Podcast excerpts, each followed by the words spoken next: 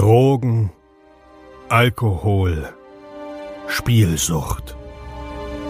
Wir alle leben in Sucht und Ordnung. Dieser Podcast berichtet über Konsum und Süchte, ohne diese zu verurteilen oder zu verherrlichen. Herzlich willkommen bei Sucht und Ordnung. Einen wunderschönen guten Tag und herzlich willkommen zu einer neuen Episode Sucht und Ordnung. Deinem Podcast für vorurteilsfreie Aufklärung über psychotrope Substanzen, Drogenpolitik und Suchtprävention. Ich freue mich riesig, dass du wieder eingeschaltet hast und wie immer geht es, bevor diese Episode startet, ein bisschen um, ja, um meine Woche. Was war los?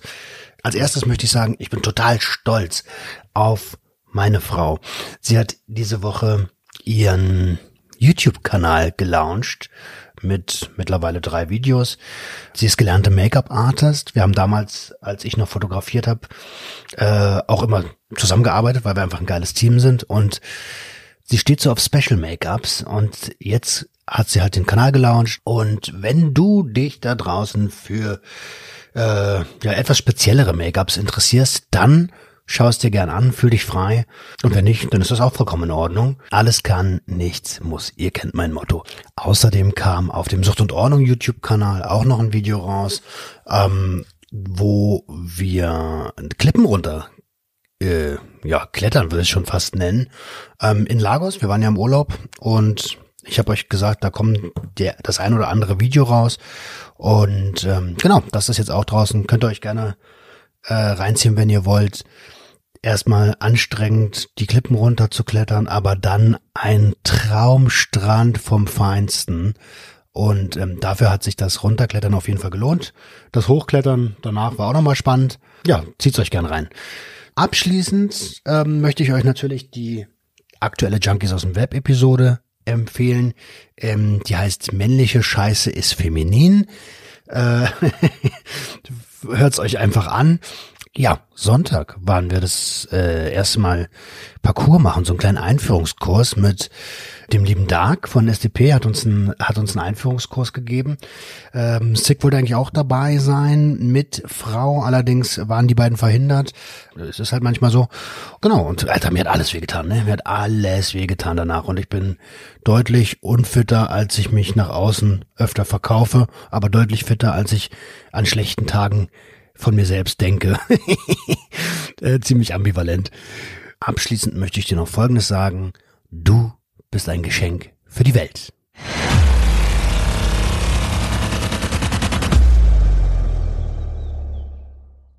Einen wunderschönen guten Tag und herzlich willkommen zu einer neuen Episode Sucht und Ordnung, deinem Podcast für vorurteilsfreie Aufklärung über psychotrope Substanzen, Drogen, äh, Drogenpolitik, Alter und Suchtprävention. Und wie immer habe ich einen Gast am Start und das ist so ein bisschen gerade Wiedersehen, denn ähm, die liebe Eve, äh, Eve Kötting, wir kennen uns aus Mainz und zwar aus dem aus dem High Five damals. äh, erinnerst du dich? Was hast du damals für eine Wahrnehmung von mir gehabt? Ähm, du warst mega motiviert und du warst sehr begeistert von meinen Kursen. Und ich habe dich eigentlich sehr, als sehr, sehr offen und super, super sympathisch kennengelernt, ja. Ja, Dito, kann ich nur zurückgeben. Ich war damals so in diesem, in diesem Pumper-Ding drinne und habe immer auf dem Spinningbike äh, irgendwie 30 Minuten und dann pumpen. Und dann kamst du zu mir an und hast gesagt, ey, hier, was ist denn mal mit Functional Training? Yes. Ähm, und ich so, äh, ich will pumpen. Aber ja, hat, war, hat dir ja doch gefallen. Voll. Weil diese Sympathieebene so da war, dachte ich, komm, das machst du. Und an der Stelle, Eve hat mich richtig kaputt gemacht. Aber einfach nur, weil ich nicht gewohnt war. So. Das war auch noch ein Anfängerkurs, ne? Das war noch ein Anfängerkurs. Das habe ich immer gesagt, dass die Leute auch kommen. Ach so. Schön 90 Sekunden kaputt machen, direkt zur nächsten Übung rüber. Boah, ey. Aber ja. war geil. Also ja. ehrlich gesagt, warst, warst du der allererste Impuls, der mich so ein bisschen von diesem stupiden äh, äh, äh Bodybuilding. Also hat ja eh nicht, hat ja eh nicht geklappt, ne? Aber, aber davon weggebracht hat.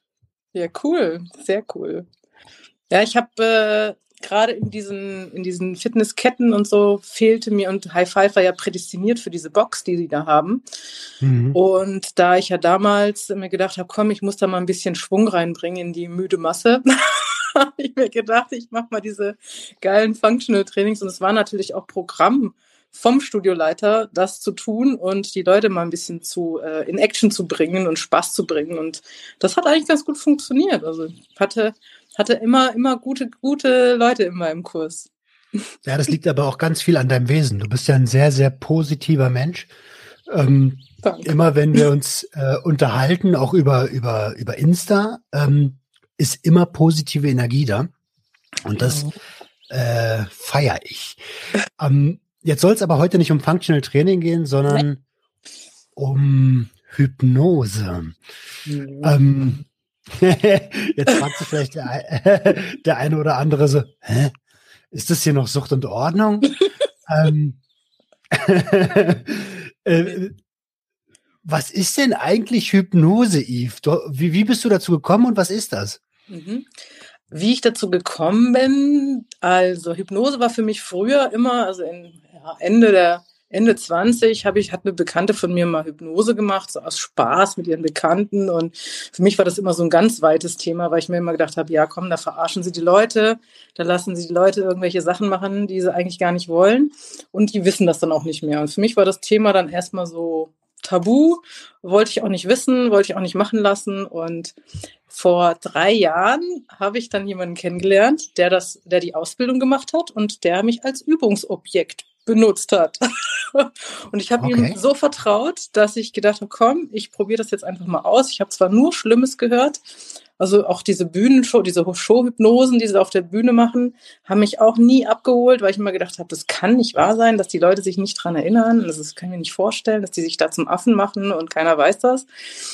Und dann bin ich mal ein bisschen in die Materie reingekommen und ähm, dann war das wie so ein Klick, hat's gemacht und ich dachte mir so, wow, was kann denn da passieren? Und äh, das hat mich so begeistert, dass ich dann letztes Jahr einen Selbsthypnosekurs kennengelernt habe, mit dem ich praktisch zu Hause selbst praktiziert habe, habe mega geile Erfahrungen gemacht mit mir selbst. Also hätte ich nie gedacht, dass das überhaupt funktioniert. Und dann bin ich auf diese Ausbildung gekommen, die ich letztes Jahr gemacht habe. Und dadurch ähm, ja, hat sich das Ganze entwickelt. Spannend. Also genau, mhm. ich habe nämlich genau das gleiche Bild, was du gerade so sagst. Diese David Copperfield-Geschichten mit dem mal schn schnipsen und auf einmal bist du ein Hühnchen oder sowas. Ähm, das, das, ist so das, was ich früher, muss ich sagen, mhm. von Hypnose gedacht habe. Und mhm. mittlerweile, wo ich mich so ein bisschen mit Spiritualität beschäftige, mit Selbstfürsorge beschäftige und aber auch mhm. mit, warum bin ich so, wie ich bin, also Persönlichkeitsentwicklung, mhm. ähm, empfinde ich das gar nicht mehr so als Scharlatanerie. Und ich glaube, wir werden innerhalb dieser Episode aufschlüsseln, warum das vielleicht eben keine ist. Mhm. Ähm, erste Frage. Manche Leute werden ja bestimmt sagen, oh, Hypnose ist gefährlich. Was sagst du denn zu denen? ähm, gefährlich. Also, wie gesagt, ich nehme erstmal den Leuten diese, diese Angst, äh, weil sie ja wirklich diese Schulhypnose kennen. Ich trenne das halt komplett. Also ich, ich nehme die klassische Hypnose und setze sie neben diese Showhypnose. Das heißt, Showhypnose ist ein ganz anderes Thema. Und ich erkläre das natürlich den Leuten so, dass dein Unterbewusstsein ist immer auf deiner Seite. Das heißt, egal was du was der Hypnotiseur dir sagt. Wenn du das nicht machen willst, dann wirst du es auch nicht tun. Das heißt, die Leute auf der Bühne, die das machen, die machen das, weil die Bock drauf haben und weil die Spaß haben wollen. Und die werden natürlich auch vorbereitet. Und das ist äh, im Endeffekt das, was ich meinen ersten Kunden sage, die noch nie Erfahrung damit gemacht haben, dass ich denen so ein bisschen diese Angst nehme, dass eben nichts passiert, was sie nicht wollen. Und das ist eigentlich der große Punkt an der ganzen Geschichte, weil das Unterbewusstsein ist natürlich, du bist natürlich immer da. Das heißt, du kriegst alles mit, du hörst alles und du kannst auch jederzeit eingreifen. Und das ist das, glaube ich, was die Leute immer missverstehen. Die denken immer, sie schlafen ein oder sie sind in einem Zustand, wo sie nichts mehr machen können. Das ist eben nicht so. okay, mir fällt gerade auf, ich kann mich, ich muss den Hintergrund ändern. Boah, ich ich habe ich hab Flashbacks. Hat sich Nein, nein. bewegt. ja, genau. Und ich wollte mich aber auf dich, ich will mich auf dich konzentrieren. Und wenn Ja. ich jetzt schon so, dann Ja, weiß ich nicht, du was gleich der, in Hypnose bist, wenn ich dir da. Äh, wenn der Betrachter, also nicht, dass die Leute, die YouTube gucken, mich irgendwann anschreiben und sagen, Alter, ich habe mir Epilepsie bekommen wegen dir. ähm, okay, jetzt hast du gerade klassische Hypnose gesagt. Ja. Ich weiß nicht, was das ist. Äh, eine klassische Hypnose ist eigentlich ähm, die Hypnosetherapie. Das heißt, wenn du zu jemandem Professionellen gehst, das ist dann eine Sitzung, das nennt sich eine Hypnosesitzung. Und das ist die klassische Hypnose, die da passiert. Also sprich, man arbeitet analytisch, man geht äh, mit dir ins Unterbewusstsein und geht gewisse Themen an, die dich beschäftigen, dich belasten, die du loswerden möchtest. Und die Showhypnose ist halt wirklich rein just for fun.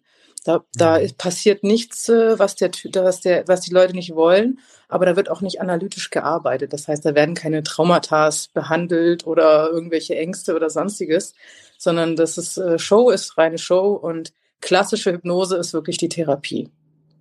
Okay. Ähm, wie lange machst du das jetzt, hast du gesagt? Seit einem Jahr ungefähr? Äh, ja, seit, einem, seit über einem Jahr jetzt. Mhm. Okay. Und ähm, eigentlich hast du es schon so ein bisschen vorweggegriffen. Äh, ist jeder hypnotisierbar? Ja, jeder, der es möchte, jeder, der sich darauf einlassen möchte, jeder, der vertraut, also der muss demjenigen auch vertrauen.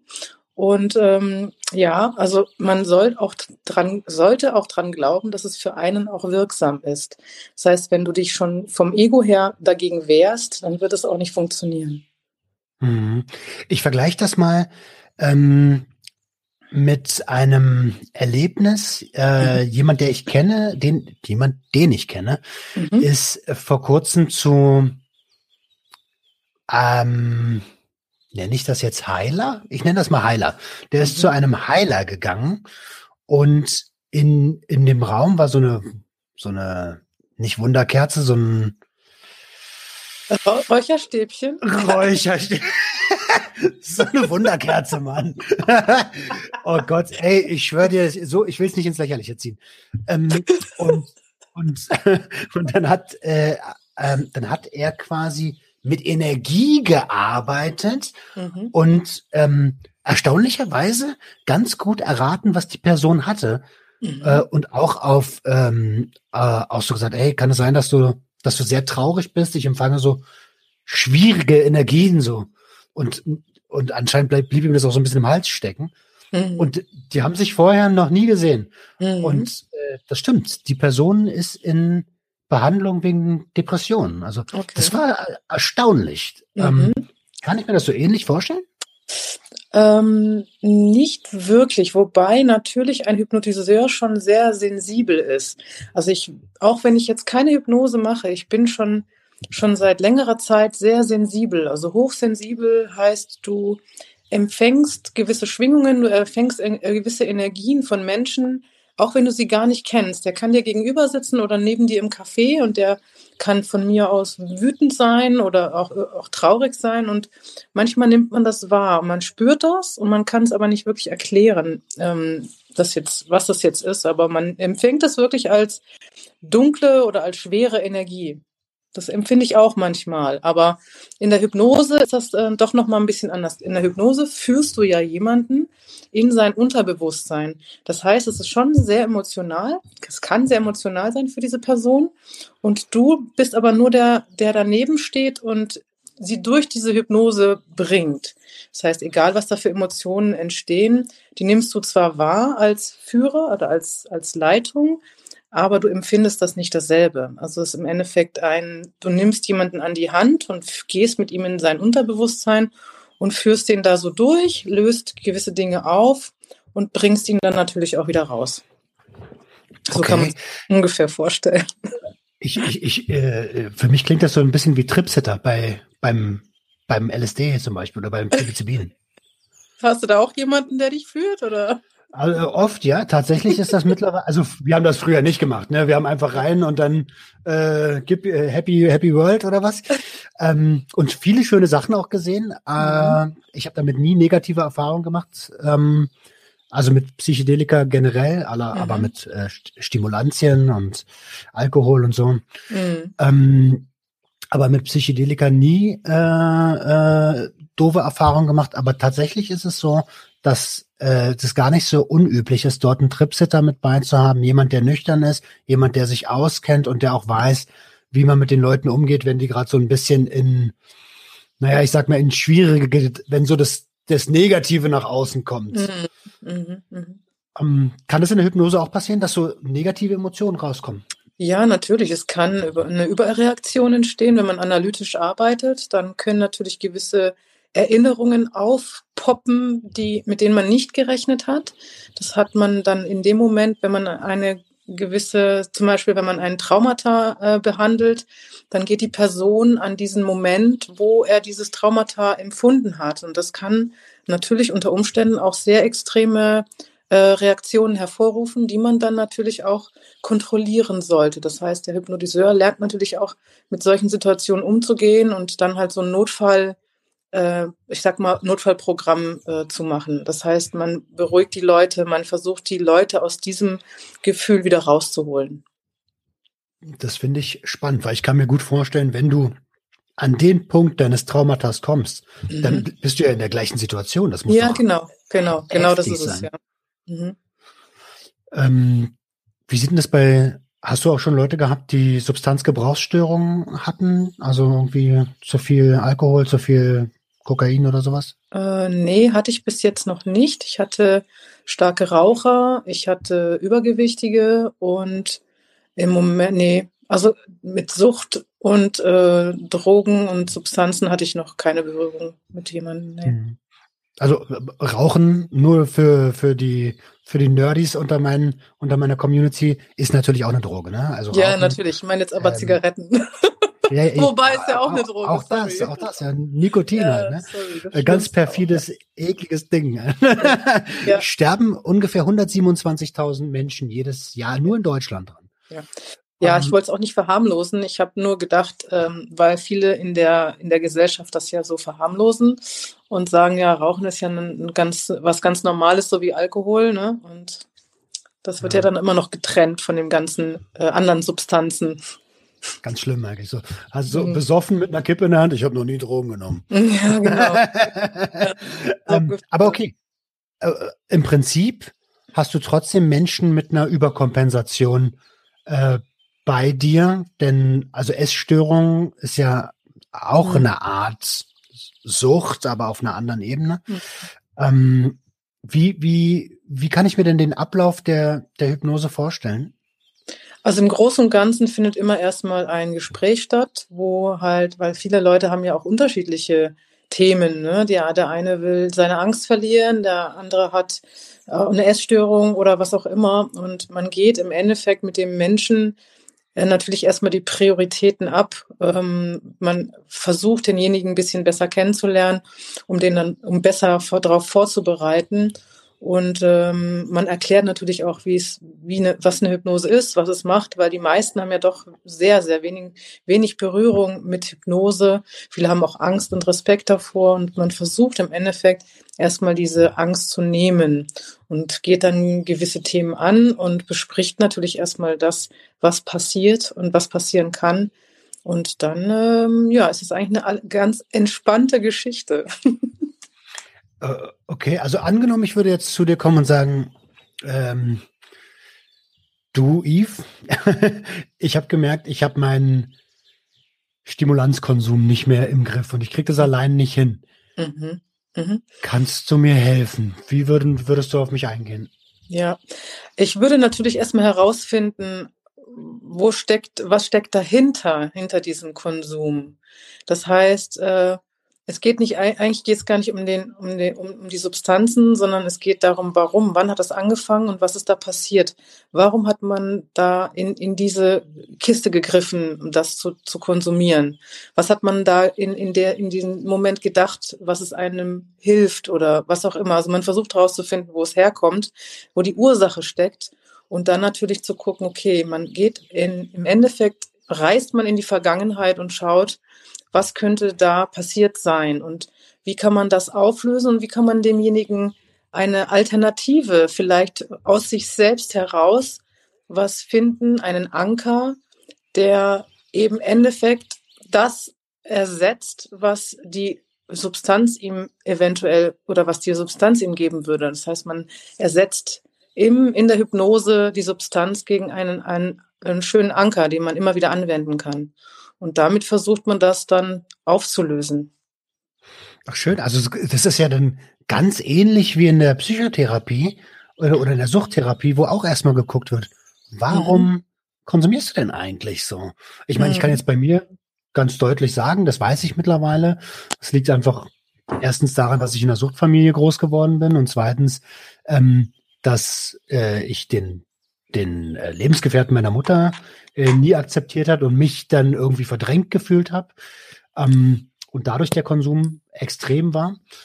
Ähm, aber also ganz, ganz ähnliche, ähnliche äh, Muster wie zur wie bei der Psychotherapie. Also es ist auch, auch so, dass äh, viele Hypnotiseure oder zumindest die, die ich kenne, auch mit Psychotherapeuten zusammenarbeiten, weil die Kombination aus äh, Gesprächstherapie und Hypnose auch super, super wirksam sein kann. Weil der Psychotherapeut ja meistens nicht ins Unterbewusstsein geht. Und der Hypnotiseur geht natürlich ins Unterbewusstsein. Das geht schon noch ein bisschen tiefer. Okay.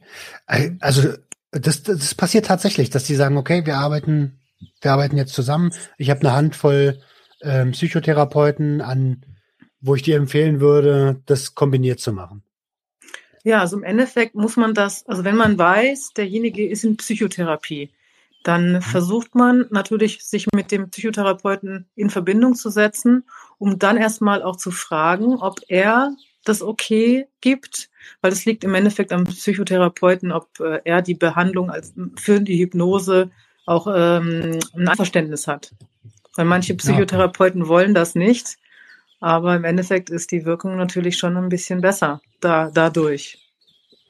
Du hast eben, also so vor ein paar Minuten einen ganz, ganz spannenden Satz gesagt und nämlich, mhm. wir müssen an die Ursache ran, das ist eigentlich nicht die Substanz. Mhm. Und das ist auch meine Denke bei der, ähm, ja, es heißt ja immer noch Suchttherapie, aber bei der Substanzgebrauchsstörung, dass man an ähm, die Ursache des Traumatas geht und ein Traumata ist dabei nicht unbedingt äh, ja die der Worst Case mit Krieg und Vergewaltigung, sondern es kann auch einfach mhm. nur sein, dass du was weiß ich von deinem von deinem Vater äh, regelmäßig eine geklatscht gekriegt hast bei bei irgendwas. Es kann ja auch schon was aus. Oder dass du in der Schule gemobbt wirst, nennen wir das mal. Ja, kann alles möglich. Ja, ja, es kann alles möglich sein. Kann ein, es ist ein, also ich habe es damals, also ich habe auch Erfahrungen damit mit, äh, mit 18 gemacht. Für mich war es eine Flucht.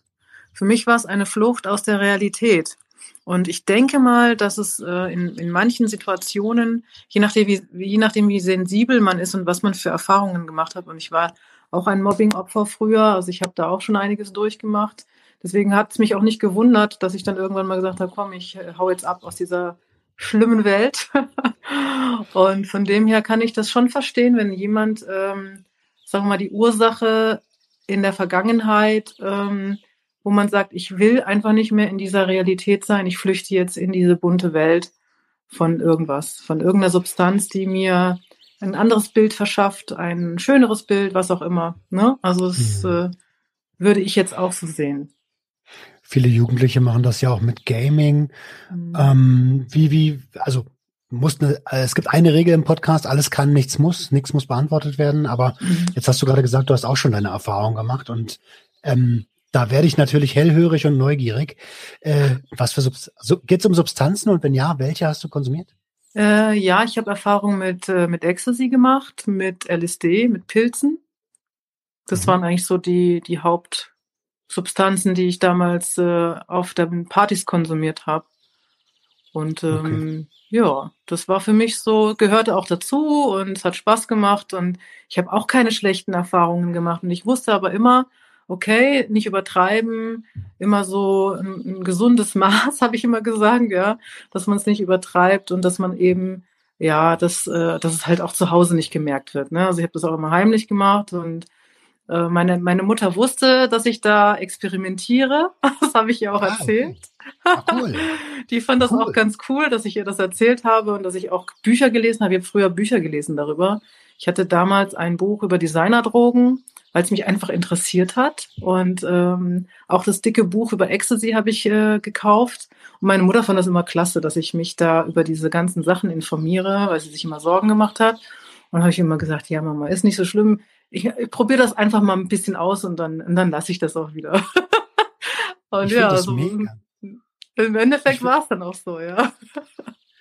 Ich finde es mega, dass du, also das ist ja auch ein Punkt, den ich immer wieder präferiere ko zur Konsumkompetenz gehört auch, sich vorher mit dem, was man nehmen möchte, auseinanderzusetzen. Mhm. Ähm, und wenn es vielleicht nicht vorher ist, dann wenigstens währenddessen. Ja, genau. Und, ja. und, und zu wissen, was man da tut. Also, ähm, dass nicht alles wahllos kombinierbar ist und auch irgendwo eine Grenze in einem ist mhm. ähm, und man bei gewissen Veranlagungen manche Sachen einfach nicht tun sollte. Mhm. Äh, also Chapeau, du hast alles richtig gemacht. Ja? Also für mich war das immer so, ich habe es dann immer, ich habe zwar immer Witze drüber gemacht, aber für mich war das bewusstes Konsumieren. So nicht dieses ziellose und übermäßige Extreme und oh, noch mehr, noch mehr, noch mehr. Das, das war, ich habe das oft äh, beobachtet bei anderen Leuten, aber für mich war das Thema, wie kann ich bewusst konsumieren, genießen und, und Spaß dabei haben, ohne eben irgendwie einen schlechten Trip zu haben, so, ne, weil ich hatte da überhaupt keinen Bock drauf. Und ich äh, habe auch immer, wenn ich schlecht drauf war, habe ich davon die Finger gelassen. Perfekt. Perfekt. Also alles richtig gemacht. Ja, irgendwie schon. Im Nachhinein denke mir so, wie kann man denn sowas richtig machen?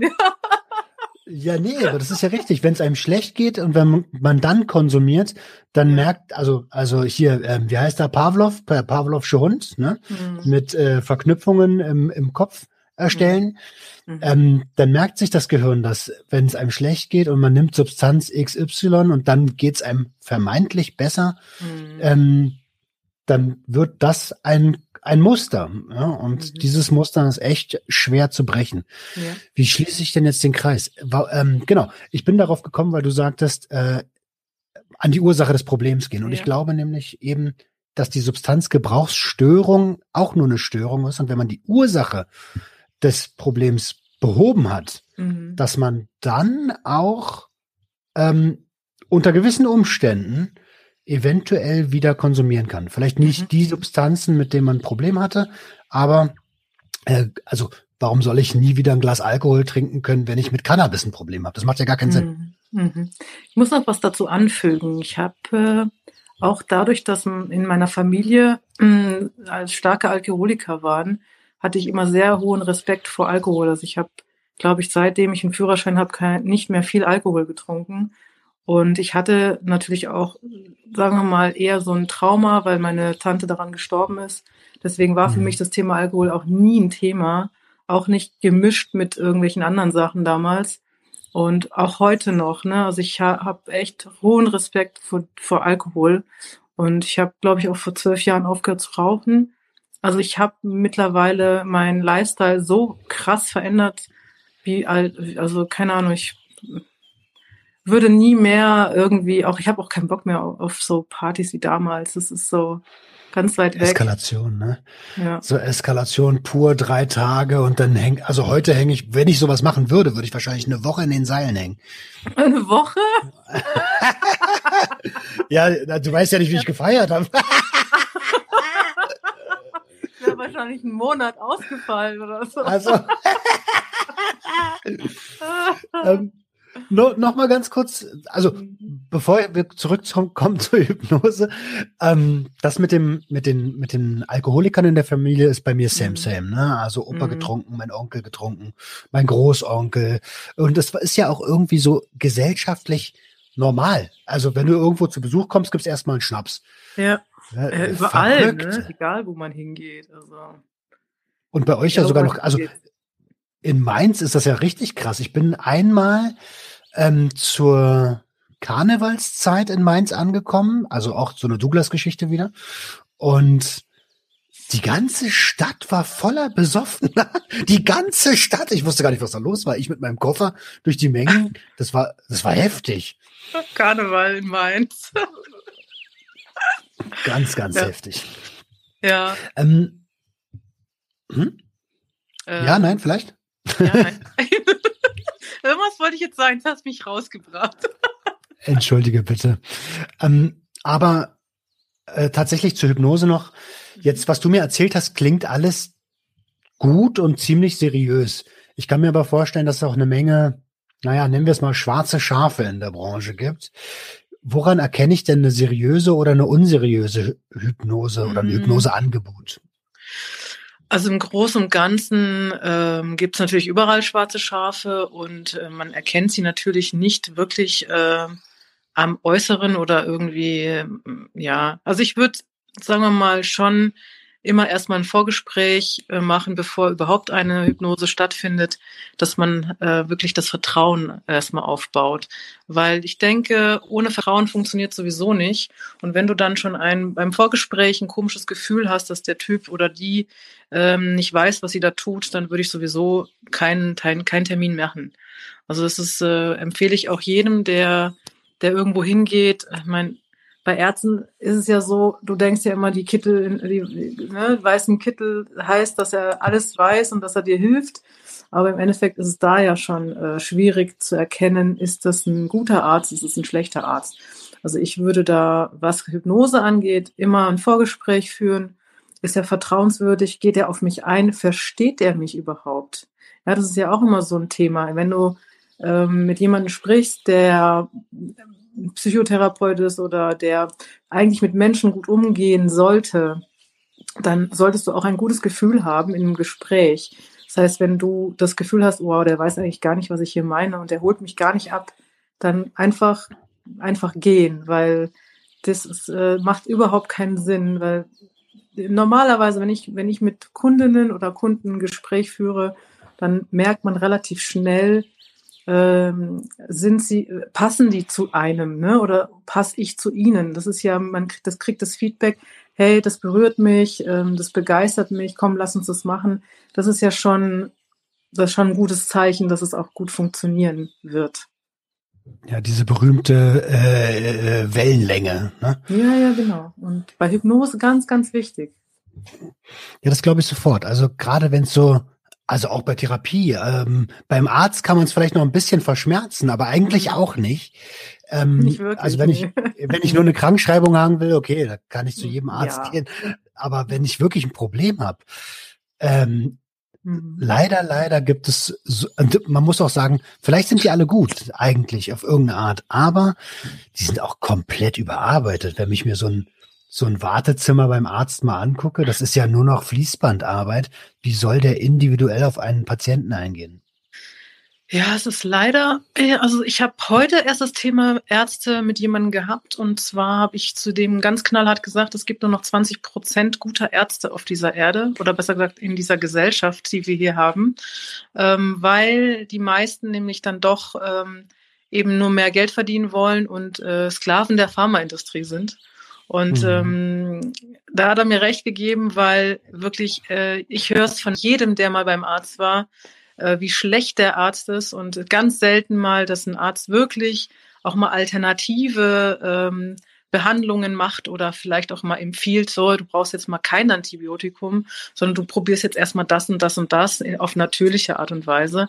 Und das ist für mich zeichnet einen guten Arzt aus, der eben nicht gleich irgendwelche neuen Medikamente dir an, an den Kopf knallt und dir reinwürgen will, die dich eigentlich noch kranker machen. Ne? Also das ist ja auch nochmal so ein Punkt, äh, woran erkennt man einen guten Arzt? Ja, also, also tatsächlich, ähm, also gerade wenn es so um um Schmerzen geht oder so, ne, oft ist ja eine, eine, eine ähm, wie heißt das, Physiotherapie oder einfach mal ordentlich dehnen und generell mal wieder ins Machen kommen, reicht ja oft schon. aber da werden dann Schmerzmittel verschrieben oder Opi Opioide teilweise sogar, mhm. die, mhm. die abhängig machen können bei falschem Gebrauch. Mhm. Ähm, und das, da hast du schon recht. Das ist halt, äh, Big Pharma ist ja nicht daran interessiert, dass, ähm, dass wir gesund werden. Und jetzt muss ich aufpassen, ja. dass das nicht wie Verschwörungstalk klingt, aber nee. es ist, es ist, es ist ein, es ist ein Wirtschaftszweig. Das darf man nicht vergessen. Mhm. Mhm. Ja, ich meine, die wollen ja auch Geld verdienen und natürlich kann man an einem gesunden Menschen kein Geld verdienen. Das ist Fakt und ähm, das hat auch nichts mit Verschwörung zu tun, sondern es ist einfach, wenn man mal ein bisschen drüber nachdenkt und ähm, ja, und ich meine, ich habe äh, einen Bekannten, der ist Arzt und der weiß, der, der erzählt mir halt auch immer mal wieder so Sachen, wo ich dann mir denke, so, wow, ey, ich meine, wie, das ist ja klar, die, die kriegen auch gerade jetzt in der, in der Zeit, seit, äh, seit Corona da ist, ähm, machen die einen Reibach. Und das ist, wo ich dann oh. immer den Kopf schüttel und sage so, oh mein Gott, äh, erzähl mir lieber nichts. Und ähm, ich meine, du, du bist ja nicht nur ähm, Hypnotiseurin, sondern wir hatten es ja anfangs schon gesagt, du hast im High Five gearbeitet, du bist Personal Trainerin. Ähm, und äh, wir haben, wir haben vor, bevor ich in Urlaub gefahren bin, haben wir geschnackt miteinander. Und da hast du mir auch gesagt, ey, komm einfach erstmal wieder ins Machen, mach Sport, vergiss äh, dich nicht, äh, äh, verlier dich nicht in deiner Arbeit. Und mhm. oft sind es so kleine Stellschrauben, die schon reichen, dass es einem gut geht. Einfach mal drei Wochen Urlaub machen, so. Und auf mhm. einmal war ich ein neuer Mensch. Ja, ja. Übrigens, also danke dafür. was mir eingefallen ist, hm, man kann auch Schmerzen ähm, eine Ursache in einer, äh, also in Schmerzen eine Ursache finden oder sehen oder herausfinden. Denn Schmerzen müssen nicht immer nur körperlich sein. Ne? Schmerzen können auch durch die Psyche ausgelöst werden, kann Verspannungen sein, kann Muskelschmerzen sein, kann alles mögliche für Schmerzen sein. Und die Schmerzen, die eine psychische Ursache haben, die kann man auch mit Hypnose behandeln. Ne, also man muss nicht mhm. immer gleich zu den Hardcore-Schmerzmitteln greifen, sondern man kann auch gewisse Schmerzen mit Hypnose behandeln lassen. Ja, die bringen ja auch dann meistens gar nichts. Also ich kenne Leute, die haben, wenn sie aufgeregt sind oder zu viel Stress haben, kriegen die Magenprobleme. Das sind mhm. auch Schmerzen pur und da bringt keine Tablette der Welt irgendwas gegen. Mhm. Nee.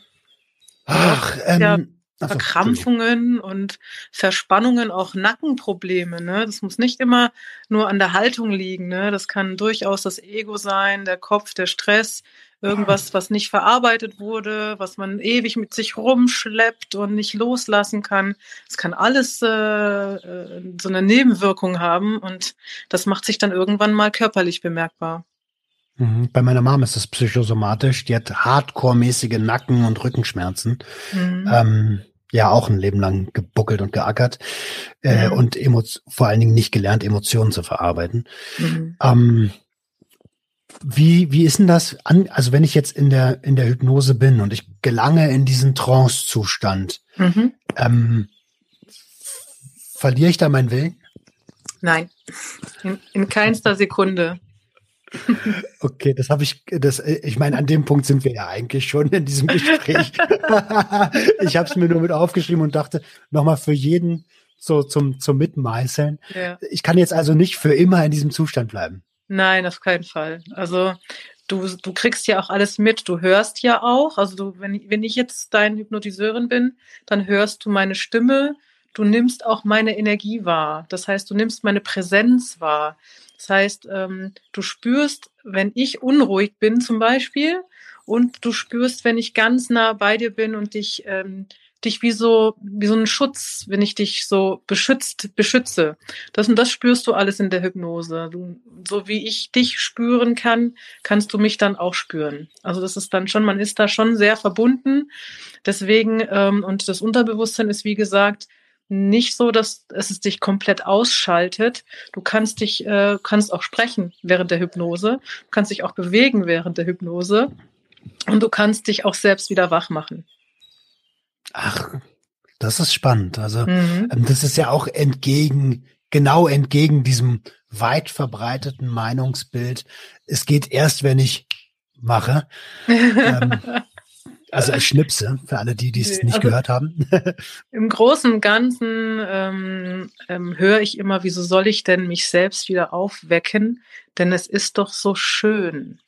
Ja, das heißt, der hypnotische Zustand wird in großen Teils, also wenn man jetzt sagen wir mal keine heftigen negativen Emotionen hervorrufen oder hervorkommen, dann ist das im Endeffekt eine sehr sehr schöne äh, ein schöner Zustand. Das heißt, die meisten Leute, wenn ich sie dann wieder wach mache, dann gucken sie mich an, oh, schon vorbei. so ein bisschen wie Massage. Da sag ich das immer so. Ähm, wie, also nur mal so eine nerdy Frage. Mhm. Weißt du, welche Hirnareale da angesprochen werden? Du meinst jetzt Gehirnfrequenzen? Äh, ja, genau. Also irgendwas muss ja passieren, wenn ich mich voll und ganz hingebe. Ich, ich stelle mir so ein bisschen wie Meditation vor, dass, ja. dass ich so einfach, ich weiß nicht, was da passiert, übrigens auch ja, nicht. ja, ich erkläre dir das mal ganz kurz. Äh, das Gehirn hat, äh, ist immer in gewissen Frequenzen. Das heißt, wenn wir jetzt ganz normal miteinander sprechen, ist das Gehirn auf so einem Wachzustand, nennt man das. Ähm, in Meditation gehst du höher. Das heißt, es mhm. schwingt dann höher, sind höhere Frequenzen. Und in der Hypnose ist es genau umgekehrt. Das heißt, sobald du die Augen schließt und dich entspannst, fährt dein Gehirn schon runter. Und jeder, jeder Mensch kennt eigentlich die, den hypnotischen Zustand, aber er nimmt ihn nicht als solches wahr. Und zwar ist das immer kurz bevor du einschläfst und kurz nachdem du aufwachst. Und oft ist es ah. auch so, dass wenn du vorm Fernseher sitzt und es nur so äh, du guckst so durch den Fernseher durch, dann ist das auch ein hypnotischer Zustand. Und das wissen die wenigsten. Ach, cool. So, ich habe mhm. zum Beispiel oft, dass ich so, nenn das mal Tagträumerei, dass ich irgendwie mhm. nicht denke, starre. Ja. Und, und einfach nur bin.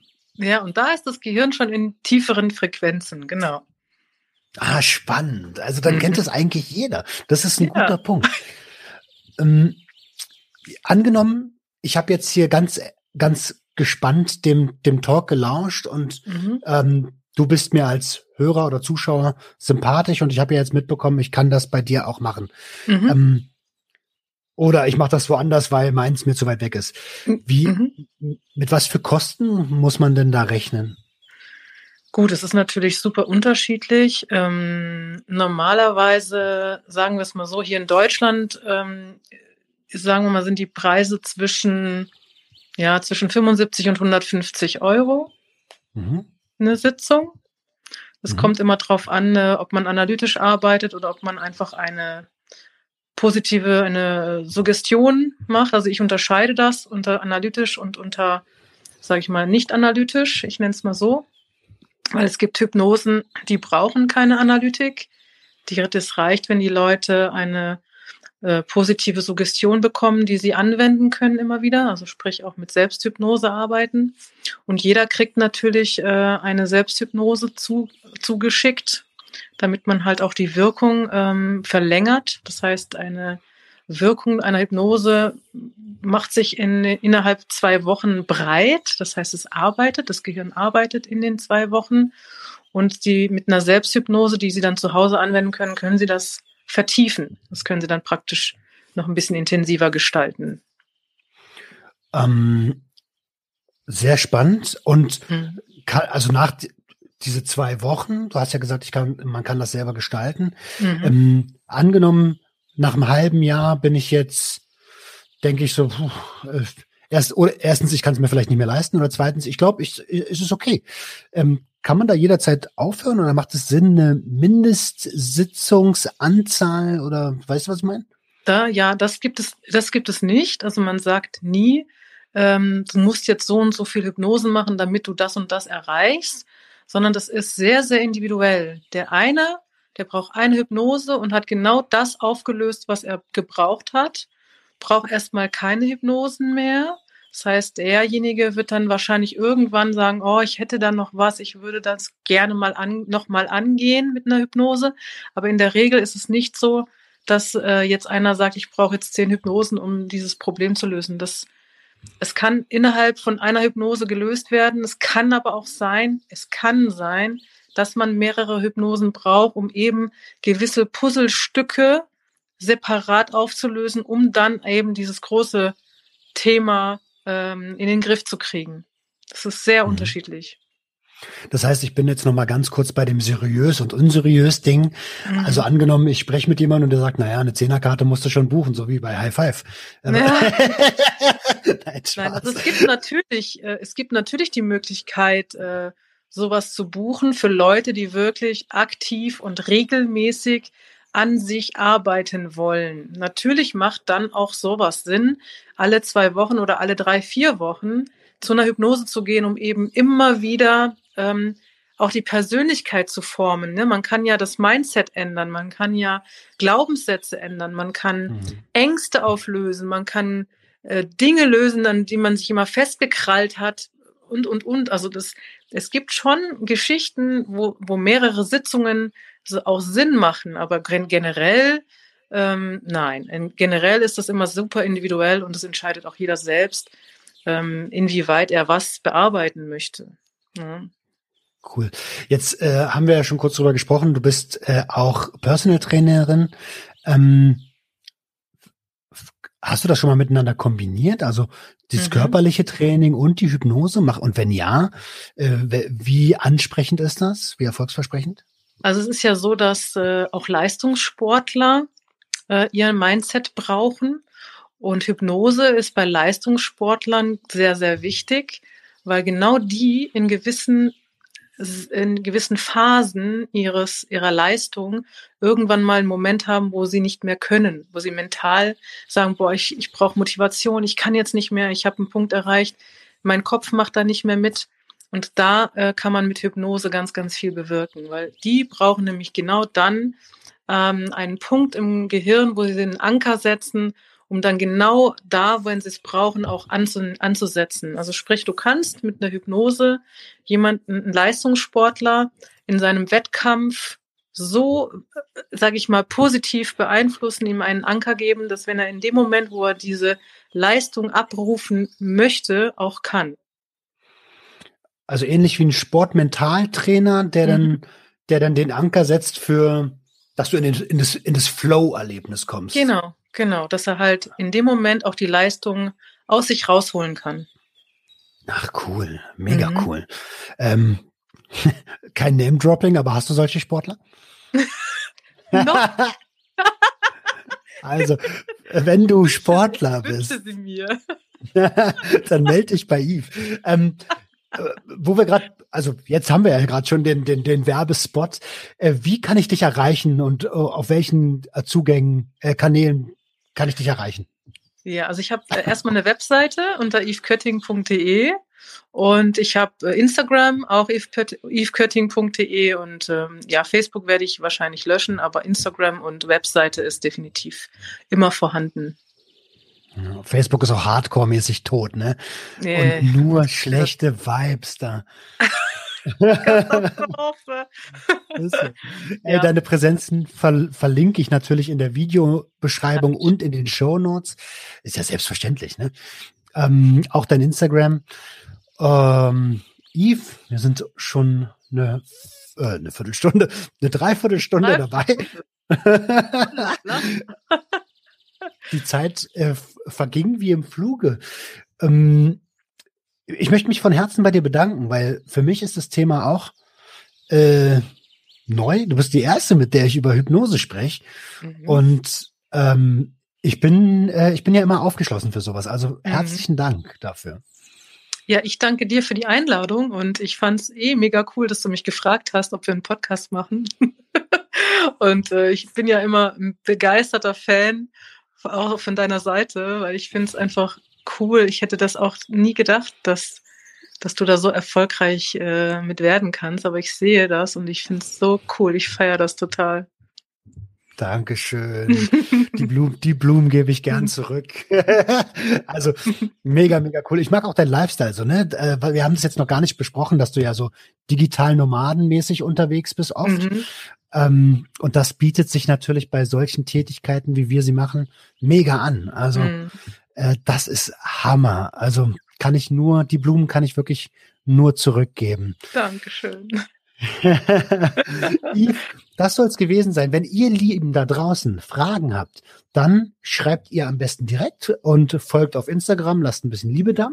Ähm, oder schreibt übers Kontaktformular auf ihrer Webseite an. Wie gesagt, beide Seiten findet ihr unten in den Show Notes. Und ähm, ja, damit bleibt mir nicht mehr viel übrig, als äh, mich zu verabschieden. Und wir hören uns dann nächste Woche, wenn es wieder heißt, herzlich willkommen zu einer neuen Episode Sucht und Ordnung. Ich danke dir, Yves. Danke dir. Bis dann. Ciao. Das war Sucht und Ordnung. Schaltet auch beim nächsten Mal wieder ein. Wenn ihr Anmerkungen habt oder selbst zu Gast sein wollt, um mit uns über euren Konsum zu sprechen, schreibt uns gerne jederzeit. Und wenn es euch gefallen hat, folgt uns auf Facebook und Instagram. Bis bald bei Sucht und Ordnung.